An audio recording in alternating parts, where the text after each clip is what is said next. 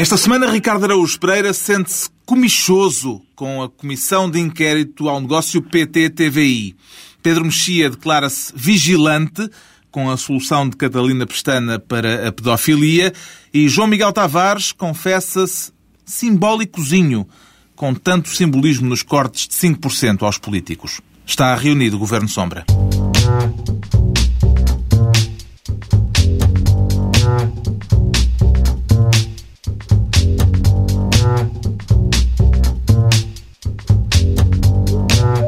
Viva, sejam bem-vindos. Depois de uma semana em que o Presidente da República e o Ministro da Economia discutiram em público os melhores destinos para as nossas férias, vamos tratar disso daqui a pouco neste Governo Sombra, como sempre com Pedro Mexia, Ricardo Araújo Pereira e João Miguel Tavares. O João Miguel, desta vez ao telefone, porque depois de ainda há 15 dias se ter indignado com o excesso de feriados neste país, decidiu fazer ponte. O que é que tem a alegar em sua defesa, João Miguel? Vamos lá ver uma coisa. Quem decidiu o ponto não foi fazer eu. Eu, real, eu não fui eu. Eu realmente uh, detesto pontos. Acho que o número de feriados devia ser uh, drasticamente cortado. Reitera, portanto, como... tudo o que disse. Reitero tudo o que disse, mas eu, eu acho que aqui os, os meus ouvintes eh, nos compreenderão e, e particularmente Ricardo Agus Pereira. Qualquer pessoa que está envolvida num casamento e que quer que o casamento seja feliz, percebe que uma coisa são os princípios e outra coisa as nossas mulheres. E é evidente que em casos de casamentos que se querem felizes, as nossas mulheres sobrepõem -se sempre aos nossos princípios. E portanto vamos para o latifúndio eu... alentejano. Está a chover, para isso tenho vocação, está a chover que se farta, nem, nem posso aproveitar o latifúndio. Mas, mas, mas, eu, eu, eu pedi a Ricardo Augusto Pereira para seguir em minha defesa, oh, ele, próprio, ele próprio admitir que os, as mulheres se sobrepõem aos princípios. Oh, João Miguel, não precisas da minha defesa, acho que todo, todo o público ouvinte percebe que, que, que, tu estás absolutamente repugnado por teres de estar repimpado a descansar em Porto Alegre. Isto para não referir a localização. Ah, mas corre repimpado. Estou aqui com vocês, acham que isto é o quê? Divertimento? Pronto, isto deixemos... É trabalho, trabalho árduo. Deixemos já... as justificações do João Miguel Tavares de lado, no seu retiro rural. Pretende desta vez ser Ministro da Educação, com farda ou sem farda, João Miguel? Eu com, com farda, bem fardadinho, assim com aquela coisinha caqui. Um, que, que, fica sempre bem. Um, isto porquê? Porque... É por causa da polémica em torno de uma recriação histórica para comemorar o centenário da República que levou crianças de um agrupamento de escolas da Aveira a vestir fardas da mocidade portuguesa. É disso que estamos Exatamente. a falar. Eu não ser assim particularmente sensível a estas coisas, mas desta vez decidi trazer aqui um tema para Ricardo Augusto Pereira se sentir orgulhoso da minha pessoa. É porque, apesar de tudo, é isto, é um agrupamento das escolas da Aveira realmente decidiu, é, isto é sobre o centenário da República, não é? E decidiu, ah, vamos comemorar o centenário da República com pequenos quadros alegóricos, entre os quais vamos vestir uh, três turmas do, do, da quarta classe de rapaziada tipo mocidade portuguesa cantar o hino e, e, quem sabe mesmo fazer a saudação fascista. Eh, eu infelizmente não fui à Aveiro, não estive lá para ver eh, e não, não consegui apreciar essas imagens para saber até que ponto esse rigor histórico eh, foi levado. Mas, de qualquer forma, é que mesmo eu que não sou uma pessoa muito sensível em relação a isso, acho que pôr menores de idade a fazer... É que eu não consigo imaginar alemães, não é? Jovens alemães vamos fazer uma simulação de Auschwitz. E, então, e o João Miguel Tavares, na sua cota Bloco de Esquerda. É, não, é acho que de tudo há uma... sensatez. A, a, a, comparação entre a mocidade, a comparação entre a mocidade portuguesa e Auschwitz é encantadora. de rigor histórico também. Está toda evada é de rigor histórico também. Não, é verdade, é verdade. Pronto, há aqui um certo exagero, não estou a dizer que a mocidade portuguesa foi igual, eh, foi exatamente, é, é exatamente a mesma coisa que as SS. Mas, eh, mas de qualquer forma, não acho qualquer, muito simpático criancinhas com basicamente 9 anos de idade andem a, basicamente a brincar à mocidade portuguesa. E a sua intenção... Muita gente... E não, isso significa... Ou seja, o que eu acho é que isso é sintomático de uma certa inconsciência histórica e das pessoas também não terem consciência do que é que aquilo representou para muitas pessoas. Um, e, e, é nesse sentido que acho, bom, triste. Ricardo Araújo Pereira, a cena... Mas Pedro Mexia está aí para defender a mocidade portuguesa. Exato. A mocidade é comigo. Toca o hino.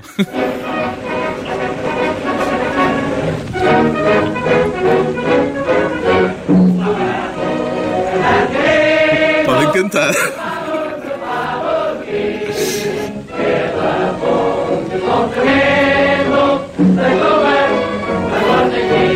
Neste momento há pessoas que ligaram ao rádio e que pensaram que aconteceu qualquer coisa no país. Ou alguns saudosistas que puseram o volume mais alto. Não, não, não. Eu, eu acho que hoje perguntar a Pedro Mexia se ele conhece a letra. Eu não acho... conheço, lamentavelmente. Ah. Lamentavelmente. Não. Eu acho que o Ricardo é capaz de a saber. Não, eu conheço a letra por, por razões profissionais.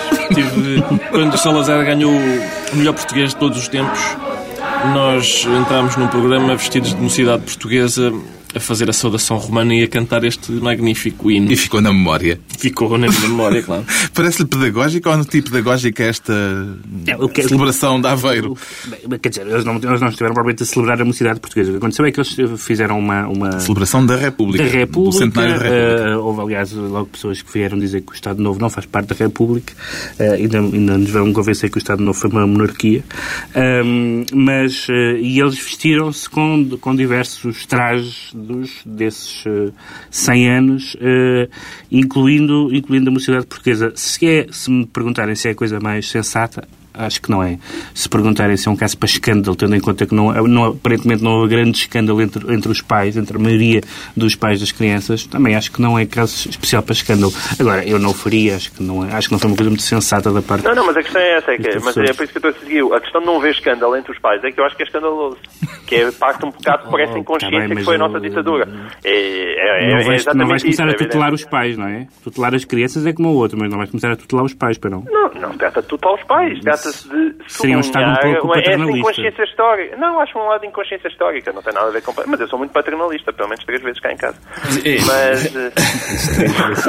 mas, eh, mas acho, acho inconsciência, é só isso. É só isso. Ou seja, é, é, a mim o que me choca é mesmo que eu acho que as pessoas nem sequer pagam para pensar o que é que aquilo significa. É só por isso. Eu acho que estes pais, atenção, estes pais que não protestam agora...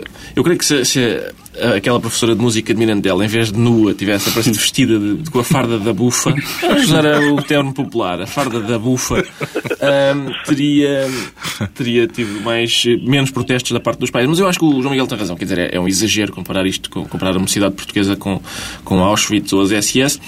A Universidade Portuguesa é comparável, sim, à juventude hitleriana, como, como o seu próprio uh, líder, e, enfim, e todas as uhum. semelhanças que havia. E Nobre Guedes uh, evidenciava com orgulho, era o líder da Universidade Portuguesa nos anos 30, por aí, e houve, na altura... Não confundir com a personagem sim, política atual. Não, exatamente. uh, mas, mas houve, na altura, um, um, a juventude hitleriana desfilou na Avenida Liberdade e, o, e a Mocidade Portuguesa teve uma representação no Congresso do Partido Nazi em Nuremberg. Portanto, eram, eram, davam-se todas muito bem. bem, davam-se bem. E, e, o próprio Cardeal Sergeira, no livro da Isabel Pimentel, ela, eh, desculpem, da Irene Flunzer Pimentel, ela investiga isso, e o próprio Cardeal Sergeira, que, enfim, que não era exatamente um rebelde, diz que a mocidade portuguesa hum, era, era um movimento que tinha coisas muito parecidas com o nazismo.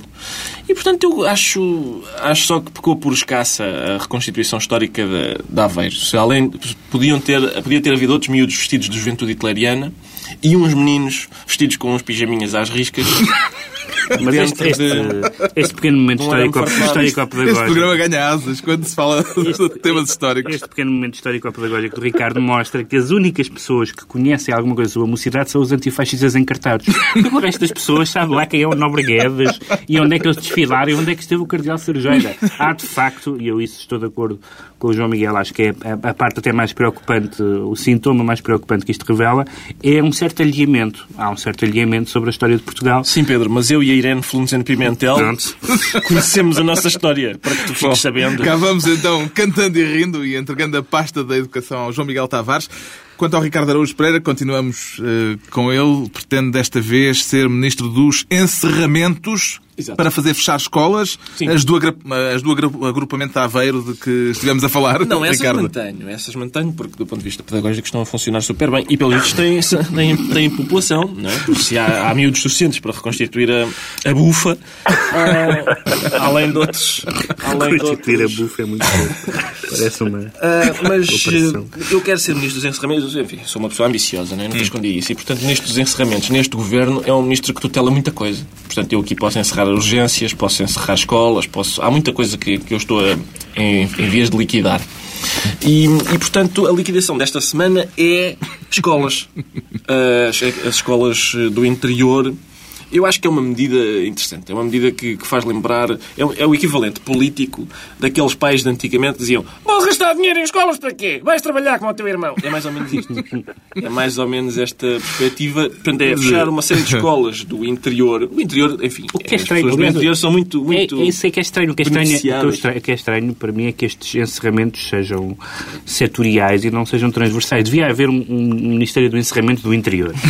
E Concentrava-se tudo, fechavam tudo o que tinha a ver com o interior de uma vez. Fazia uma reserva. Em vez de estar a fazer primeiro a saúde no interior, depois a educação no interior. Eu, mais do que isso, Pedro, se me permite ir um pouco mais além, era eu. eh, Todas as escolas, uma escola em Lisboa e outra no Porto. E acabou-se. Quem quisesse ir à escola vinha para Lisboa e para Porto. Pronto, acabou-se. Interior, mesmo algumas do litoral. transportes e- Alguma- assim, isso é que era poupar a sério. Como é que é aí em Porto Alegre, No João interior, Miguel? não é? Como é que é aqui no interior? Ahm, é, Afinal, sei- afinal havia uma razão para esta ponte. Claro, eu vim aqui exatamente investigar este assunto. Mal, mal vi o, o tema do Ricardo Augusto Pereira. Disse, não, tenho que fazer pesquisa no terreno. Ahm, o que é que me diz a pesquisa no terreno? Diz-me que não é um assunto de fácil resolução, que é sempre o que acontece quando nós estudamos os temas a fundo. É muito chato e é muito mais aborrecido para o programa, que aqui depois passamos a ter argumentos complexos e falar das coisas. Achamos que nada é simples. É Isto é o João Miguel Tavares a falar, do Partido de Porto Alegre.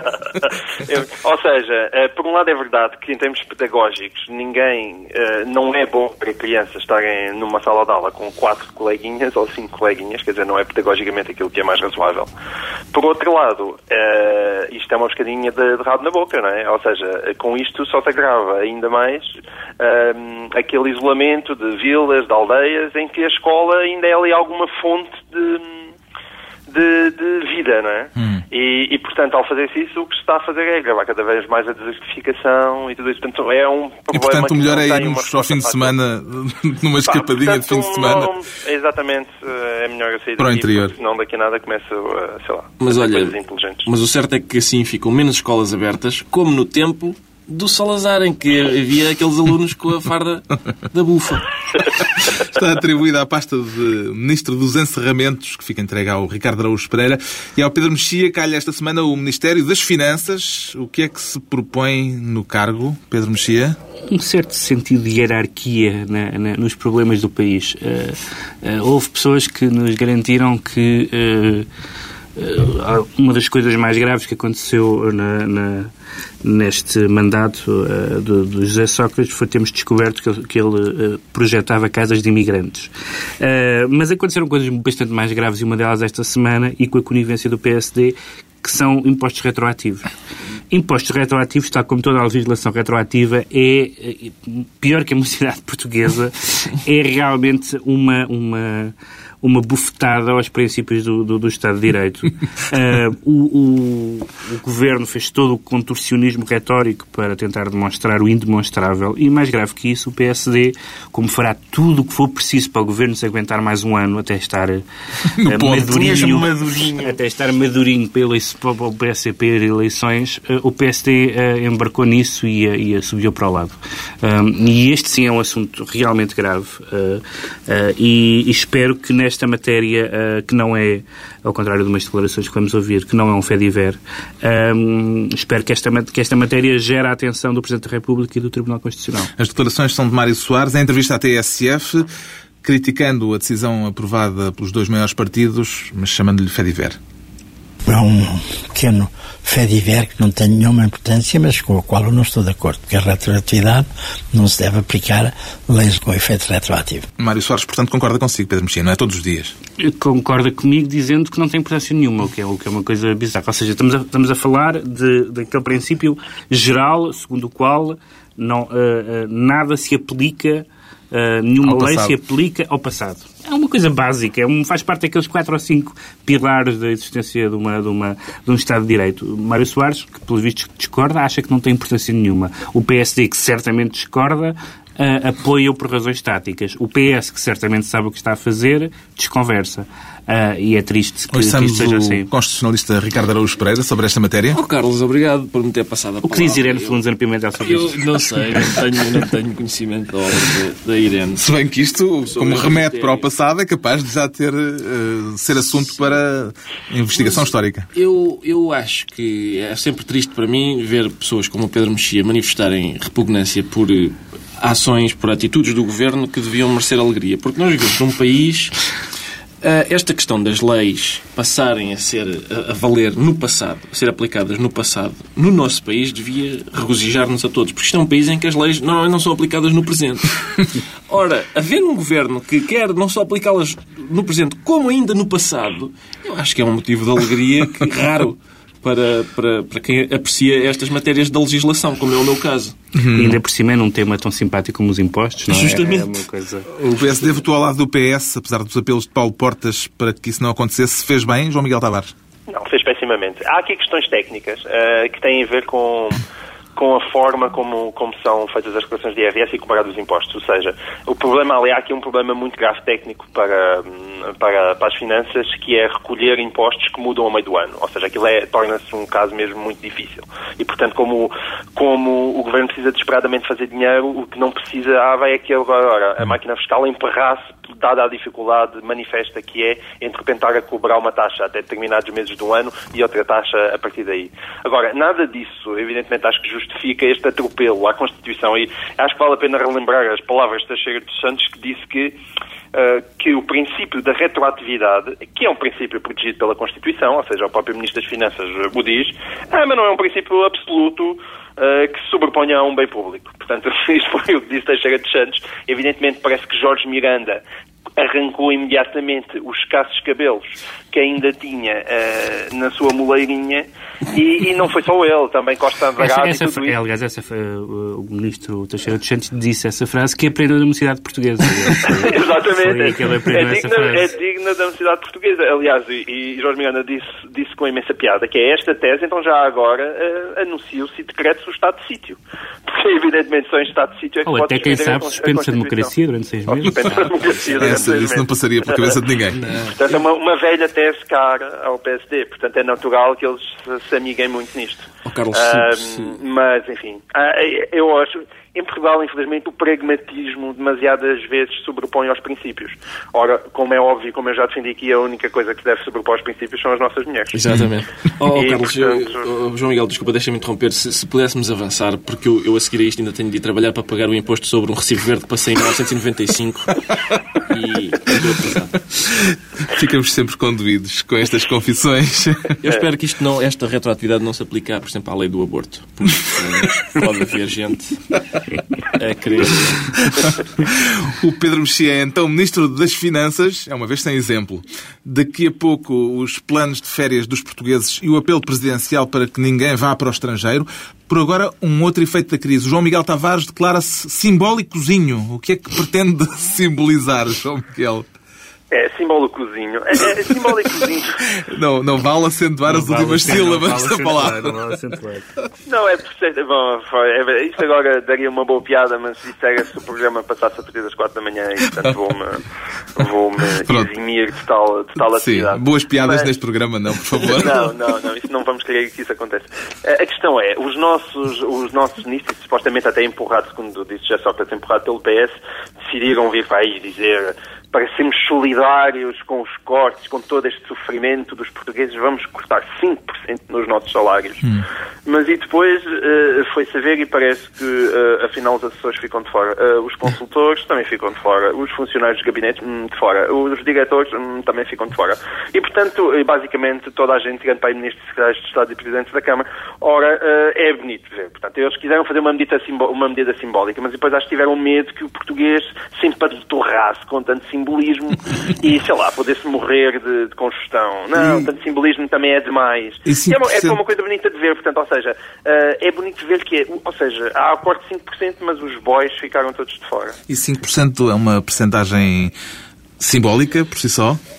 Eu, eu acho que desde que os 5% não afetassem subdiretores gerais, eu parece que a medida é de uma legalidade evidente. Uh, curiosamente, esta medida não é retroativa, tanto quanto eu, tanto quanto eu percebi. Há uma, há uma escolha muito subtil da, da, uhum. da retroatividade mas quer dizer, algumas dessas medidas uh, simbólicas, uh, muitas, das, muitas das medidas de combate à crise são de facto simbólicas, mas, uh, mas transmitem uma certa imagem de, por exemplo, no caso, o caso inglês, que é um dos países que está a combater a crise de uma forma mais, mais violenta, os ministros deixaram de, de ter motorista. pode dizer que é simbólico num certo sentido, mas tem um, tem um certo, tem uma certa, dá uma certa imagem de Para os distribuição. motoristas não é só simbólico. Não, está bem, mas uma, dá uma certa imagem de distribuição de, de, de mudança de estilos de vida que, portanto, eu acho que o simbolismo nestas matérias não é despiciente. Que outras medidas simbólicas é que lhe Acabei de parecem... dizer despiciento, atenção. Outras medidas simbólicas que lhe pareçam necessárias, Ricardo? Esta é ótima. Eu acho que, que taxar 5%, uh, pelos vistos, 5% dos políticos, não é? São, é 5% dos políticos quase que, que são afetados. Uh, Os 5% provavelmente não eram sobre o valor que eles oferem, disse ao oferir. Era sobre a porcentagem dos políticos afetados. Era sobre 5% É, é que eu recebo, bem que políticos. nem 5% sejam. Tendo em conta o tamanho dos gabinetes, nem isso. Mas uma coisa eu acho que isto é assim, ah, uma coisa é irritar o país, outra coisa é irritar o meu gabinete. Eu irritar o país não tenho problema nenhum. Bom, o meu gabinete, bom, tenho que trabalhar com eles todos os dias. eu acho bem estas medidas simbólicas. A própria crise é mais ou menos simbólica, não é? É uma coisa que não nos afeta assim tanto e, portanto, combater uma crise simbólica com medidas simbólicas parece-me certo. E Pronto, está, está explicado porque é que o João Miguel Tavares se sente desta vez simbólicozinho e vamos tentar agora perceber o que é que faz com que o Pedro Mexia se declare vigilante para vigiar o que é exatamente Pedro Mexia. Eu vi vigilante, é, são aquelas figuras que nós conhecemos daqueles filmes americanos em que, que fazem uma espécie de apelo a, a que os cidadãos façam a justiça pelas suas próprias mãos. Um, e Catalina Pestana, esta semana, eh, fez umas declarações que vão nesse sentido, dizendo que não confia na justiça, que, não, que se tivesse eh, que lidar diretamente com um caso de pedofilia eh, de um neto, não levaria a tribunal, eh, não levaria o caso a tribunal, eh, que resolveria pelas próprias mãos e fez um gesto Uh, dizendo qual seria a sua solução, que depois, a seguir, uh, a imprensa descodificou, dizendo que, que estava a fazer o gesto de capar. Uh, e o caso Casa Pia tem revelado sempre as, as, as, os- as personagens mais uh, descontroladas e mais e algumas até que têm méritos e que têm uh, trabalho importante, mas que parece que ficaram uh, enfim, desaustinadas com, a, com, com o caso e que fazem declarações muito infelizes. Nós, nós ouvimos, por exemplo, é a minha favorita das declarações do caso Casa Pia, um, um pedopsiquiatra dizendo que uma criança nunca mente. É um, é um homem que tem grande contacto com crianças, como se sabe, as crianças jamais mentem.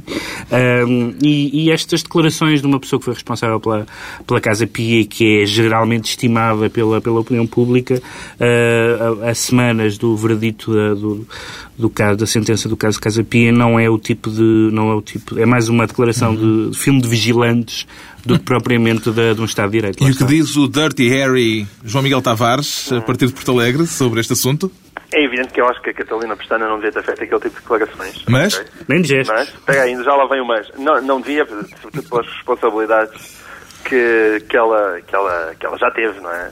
Mas, daí agora o mas, ah, aquilo que se pode dizer, eu, eu não, não simpatizo com o princípio, acho inadmissível, embora compreenda a pessoa que o diz, tendo em conta aquilo que ela viveu na Casa Pia. E é só por esse lado de contexto que eu acho que isso é, é mais desculpável, porque manifestamente, como toda a gente já percebeu, e quem, quem, ouve, quem ouve falar, quem ouve as entrevistas ou quem lê os textos que ela assina no, no Jornal Sol, ah, toda a gente já percebeu que Catalina Pestana não tem a menor dúvida da culpabilidade daquelas pessoas, que ela viveu toda aquela tragédia por dentro, tem dúvidas que pessoas que não foram ao tribunal não devessem ter ido, não tem dúvidas, tem, acha, acha que isso é indigno, e há uma coisa que isso aí é, é claramente factual, é que a justiça, mais uma vez, maltratou e vitimizou brutalmente aquelas pessoas que já eram vítimas. É evidente que num caso como este não se pode arrastar durante cinco anos, que aquilo é uma barbaridade para todas as pessoas que sofreram aqueles abusos. Fazendo o mesmo a Dentro- 4 ou 5, eles entravam na ordem. Sim, Não, fazendo o mesmo a dentro- 4 ou dentro 5. de- Não, não estavam pensando, não. Dentro desse Eu contexto, estava a citar Catalina Pestana. Bom, dentro desse. Sim, mas isso é isso. É evidente que, que eu acho que a senhora, por esse lado, salta-lhe a tampa, de facto, já há algum tempo. Agora, eh, é diferente alguém saltar-lhe a tampa porque é palerma e alguém saltar-lhe a tampa por, tá- por ter vivido aquilo por dentro com a intensidade com que ela viveu. E, portanto, nesse aspecto, eu acho que esse contexto é um bocadinho desculpabilizador e, e até compreensível. Ainda, evidentemente, agora, hum, se nós pegarmos literalmente naquilo que ela disse, é evidente que não o devia ter dito uma pessoa com as responsabilidades que ela já teve. Geralmente, Embora- geralmente a castração é bastante literal. É uma, é, uma, é uma atividade que costuma ser bastante literal. Eu, eu vi essas declarações. Sim, mas ouve, eu percebo é que quem esteja a viver o caso Casa Pia, como ela viveu durante sete anos e Não, percebeu eu, o que é que aquilo psicologi... oh, João eu Miguel, eu psicologicamente... pegar na, na, na faca, não é? Eu, psicolo- É mais eu próxima, psicologicamente também percebo, mas também percebo que as pessoas, quando têm, quando têm ou tiveram cargos públicos e, e, têm, e têm colunas de opinião, etc., eh, têm, que ter alguma, têm que ter alguma responsabilidade nas declarações públicas que preferem, não é? É verdade. Eu vi as declarações públicas de Cata- Catalina Pestana dizer era capalos, eu própria caparia um, um violador. Ela nunca usou. Nunca usou o Não, verbo. mas, o mas verbo. basicamente era isso que o- ela dizia. aquele gesto do- Interessante, eu dei por mim, eu perdi o rastro da Catalina Pestana no meio deste processo todo. Eu não sei onde é que ela trabalha agora, autocupa ou radiotáxis. Não sei o que é. É. Está explicada a vigilância do Pedro Mexia. Agora as razões para a comichão do Ricardo Araújo Pereira. O que é que o traz comichoso? Estou comichoso com Ricardo? a Comissão, com a Comissão, comissão. de Inquérito eh, ao negócio PT-TVI. É preciso fazer a ressalva de que estamos a gravar na manhã de sexta-feira, ainda antes da reunião em que vai ser entregue o relatório elaborado pelo deputado João Semedo. Exato. E, e tememos bem que seja indiferente. É numa altura... Portanto, estamos a falar numa altura estou com, que... estou com a sensação que aquele relatório não vai mudar nada aquilo que Ricardo Araújo Pereira vai dizer. Hum, Pacheco Pereira pode é já ter divulgado É aquilo verdade. que ele ameaçou vamos, divulgar. Vamos ver, vamos ver. Pacheco Pereira ameaça divulgar com algo que Todas as parece... mãos disponíveis. Pois, algo que parece Pacheco Pereira ameaça divulgar uns documentos que não há razão para serem confidenciais. Eh, aparentemente é isso, pelo que eu percebi da notícia, é isso que acontece. São documentos que, pelos vistos, não há razão nenhuma para serem confidenciais, mas que o Presidente da Comissão deseja que se mantenham confidenciais. E Pacheco Pereira, com aquele seu talento para irritar as pessoas, hum, propõe- propõe-se a divulgá-los. O que, eu- o que é, é que é interessante. Que Eu acho, eu, o Pacheco Pereira começa a ser, ele diz que há um, a, a Comissão não está a funcionar de modo democrático neste momento. E, portanto, eu prevejo que em breve os, os comissários eh, desistam de interrogar Sócrates e comecem a interrogar Pacheco Pereira. Porque é isso, é, é porque Pacheco ele Pereira irrita mesmo, é meio irritante. Entrou em Às rota vezes- de às vezes colisão. bem, às vezes bem. Entrou em rota de colisão com o seu companheiro de partido, companheiro de bancada, eh, Mota Amaral, que é o presidente da, da Comissão. Portanto, isto agora já é um affaire interno do Mas PSD há uma, há uma interpretação benigna e outra menos benigna em relação à, à atitude de Mota Amaral. A, a benigna tem a ver com aquelas eh, discordâncias que nós temos visto na, na opinião pública e entre os juristas sobre a utilização de escutas, etc. Já falámos disso aqui. A menos benigna é que, eh, a partir do momento em que, em que Pedro Passos Coelho foi eleito e teve como estratégia deixar cair a política de casos, eh, que, que Mota Amaral tenha de- tomar essa decisão hum, dentro dessa estratégia, ou seja, tudo o que seja casos que afetam pessoalmente José Sócrates, nomeadamente esta TVI, vamos deixar cair. A estratégia do PSD não é essa. Uh, se for isso, se for, se for não uma decisão jurídica e de legalidade, uh, mas, uma, mas uma mera de, uh, estratégia política, então acho que é, é bastante lamentável essa decisão. Para, para frasear o João Miguel Tavares, o momento Marcelinho do Pedro Mexia. Marcelinho, bonito, Paulinho. Esta comissão teve alguma utilidade, eh, João Miguel Tavares? Vamos ver. Quer dizer, teve a utilidade para ver o estado lamentável em que o país se encontra e a falta de amor. Ah, a, a realmente querer Pronto, a falta é que- de amor, A falta de- a falta de Não, amor, peraí, é, é que desculpa assim, toda a gente, Desenvolve. toda a gente, Falta de amor. Toda a gente está a fazer. O que é giro é que aquilo existe uma comissão que está a tentar demonstrar aquilo que toda a gente sabe. Ninguém tem a menor dúvida hoje em dia em Portugal. Aliás, porque os jornais continuam a divulgar pecados de escutas que não deixam a menor dúvida sobre tudo aquilo que se passou. Portanto, ninguém duvida do que se passou. E, mas está uma comissão a que tentar provar aquilo que toda a gente já sabe e com muitíssima pouca vontade de provar aquilo que todos já sabemos. E, portanto, é mais, basicamente, hum, bom, utilizando uma palavra sofisticada, é uma palhaçada. Bom, esta semana passou mais um 10 de junho, houve comemorações, medalhas, discurso à medida da crise, com o Presidente da República a dizer que a situação do país é insustentável. Aliás, o Ricardo queria até elaborar sobre a insustentabilidade. Sim, eu gostava que houvesse uma, uma, uma definição sustentada da palavra insustentável. Porque Cavaco Silva disse que a situação é insustentável e José Sócrates disse não é nada, a sério, não é. Insustentável não é. E Manuel Alegre também disse que tinha sido um excesso do Presidente. Não é insustentável, é só extremamente péssima. E, portanto, há, há nuances que às vezes é preciso... Precisávamos de um lexicógrafo. Há uma, subtil, há uma, uma ou duas subtilezas que, que só os senhores do, do, do Ciberdúvidas é que poderiam ajudar a esclarecer. Ora bem, eh, isto tudo depois de Cavaco Silva ter, no início da semana, pedido aos portugueses que não vão para o estrangeiro nas férias. É uma ajuda preciosa para ultrapassar a situação difícil em que o país se encontra. Turismo no estrangeiro significa importações de serviços e, consequentemente, agravamento da dívida externa de Portugal, que é um dos nossos maiores problemas. E mais uma vez repito que passar férias no país é criar emprego, é reduzir o sofrimento daqueles que não conseguem entrar no mercado de trabalho ou que perderam o seu posto de emprego e encontram dificuldade em recuperar um outro.